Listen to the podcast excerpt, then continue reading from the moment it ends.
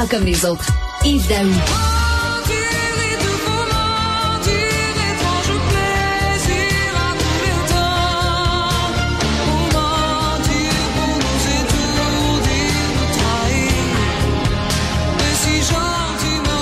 Mentir de la Belge Morane, une des grandes voix qui est décédée d'ailleurs l'année passée ou il y a deux ans. Donc, mentir, tu veux nous parler de fraudeur, Yves? En fait, dans son refrain, elle dit mentir, il te faut mentir, étrange plaisir en tous les temps. Écoute, Richard, le rapport de Equifax qui vient de sortir, imagine-toi, le nombre de gens qui font des fraudes immobilières, excuse-moi, fraudes hypothécaires a doublé depuis un an au Québec, passant de 7 à 14% Au pays, c'est à peu près 18,8% mais ça a doublé au Québec. Et fraude hypothécaire, c'est pas compliqué, c'est selon Equifax, c'est les gens qui cachent lorsqu'ils demandent des prêts hypothécaires le revenu, les actifs, donc ils mentent là-dessus. Euh, ils déclarent des, des actifs plus grands qu'ils ont, des revenus, mettons qu'ils disent qu'ils ont un job de 100 000 finalement c'est une job de 50 000. Écoute, Attends, es-tu en train de parler, es en train de parler de Donald Trump, toi là? C'est ce qu'il a fait littéralement. Lui, il est en procès pour ça, mais. Ah, exactement. Mais en fait, c'est quoi? Ce qui est fascinant, c'est que c'est pas un crime pour lequel on peut te mettre en prison.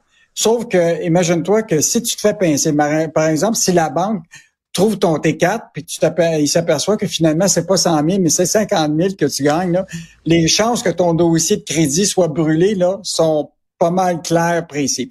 Mais c'est quand même fascinant, Richard, de voir qu'il y a des gens qui, euh, puis là, on a parlé, euh, David Descoteaux a fait le tour de courtier, euh, de courtier hypothécaire, etc. Il y a des gens là qui sont prêts à acheter une maison à 400 000. La banque les préqualifie pour 350 000. Puis là, la question, ils la veulent tellement qu'ils vont aller chez un emprunteur privé pour trouver 50 000 manquants. Ils s'assurent que ça soit dans leur compte au moins un bon 90 jours. Puis là, aussitôt qu'ils ont la qualification pour le prêt, ben là, finalement, ils finissent par rembourser le montant qui, euh, qui avait été cherché chez un, emprunteur privé. Écoute, toutes les histoires incroyables qui peuvent se passer actuellement, et Equifax les a recensées. Hmm. Et moi, je pensais que c'était un phénomène qui, qui était sporadique, là, mais ça m'a l'air d'un phénomène qui a pris de l'ampleur. Évidemment, bon, tu sais, pendant la pandémie, tout le monde voulait s'acheter une maison quand les taux d'intérêt étaient plus faibles. Là, l'intérêt est moins grand, mais il y a eu une période où ce que les gens, effectivement, souhaitaient acheter une maison, puis comme il n'y avait pas assez d'argent pour se qualifier, mais ont trouvé toutes sortes de moyens de, de, le faire. Écoute, il y a des courtiers qui nous disaient qu'il y a même des, des, des vendeurs de maisons, ils veulent tellement vendre leur maison, puis que l'acheteur n'a pas d'argent, ils sont prêts, le vendeur, à financer tu comprends-tu? L'acheteur ben voyons. il puisse avoir du, pour avoir du cash pour qu'il puisse acheter la maison. Ben voyons. Écoute, écoute on a des, donc euh, c'est vraiment euh, un phénomène que, que moi je pensais qui, qui, était un peu euh, disparu, mais là ça revient. puis il y a aussi le cas où ce que tu sais il y a des gens par exemple qui ont ils se sont fait financer une maison. Puis là, leur situation financière a complètement changé. Ben, je pense que ce serait peut-être important de parler avec leur banque à un moment puis de dire, ben écoute, sais, je gagnais 100 000, mais là, j'en ai plus de job. Ben oui. et euh, donc, euh, donc c'est un phénomène, ben, écoute, qu'on décrit ce matin. Euh, et Richard, je veux juste te, dire, il faut absolument que les gens lisent la chronique de ce matin de Éducalois. Là.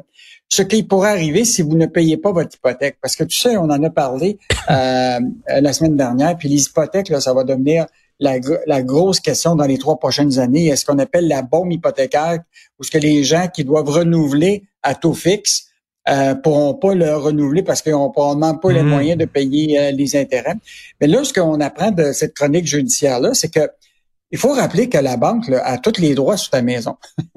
si tu payes pas tes taxes municipales, tes taxes scolaires, puis tu n'es pas capable de payer ton, la, la banque va mettre la main. Ils deviennent propriétaires, ils vont mettre la main sur ta maison. Donc, écoute, mentir à la banque, c'est pas un service que tu te rends. Au contraire, là, tu te rends pas un service. Et, mentir, puis pas être capable de payer tes, ton ben hypothèque parce que tu n'as plus d'argent, ben là, ça veut dire que la banque, là, ce qui va arriver, c'est qu'elle devient propriétaire, euh, elle devient euh, et là, elle va faire euh, à un moment, elle va, elle va arriver avec un avis de ce qu'on appelle un préavis hypothécaire. Tu vas avoir 60 jours pour pour réagir puis payer pas juste les ton, ton prêt puis tes intérêts, mais payer les, les arriérés sur les intérêts.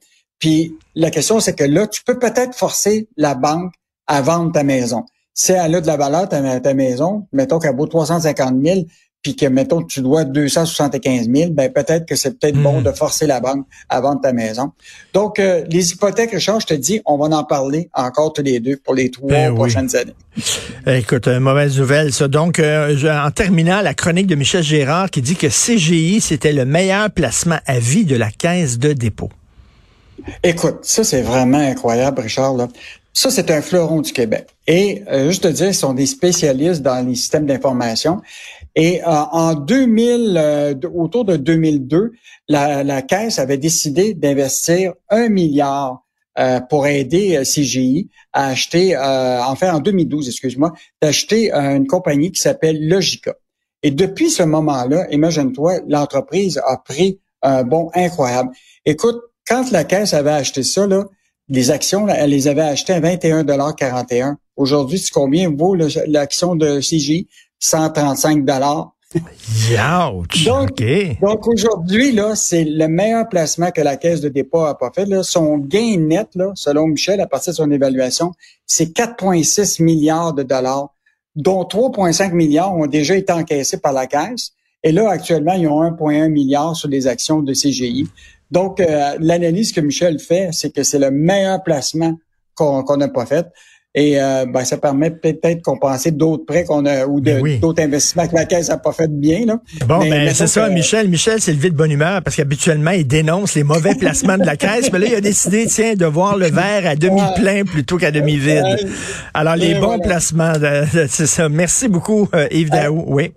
OK. D'ailleurs, Richard, important de suivre euh, toute la question du prix du baril de pétrole, parce que là, ce qui se passe en Moyen-Orient va avoir des impacts directement sur nos, euh, notre pompe à essence.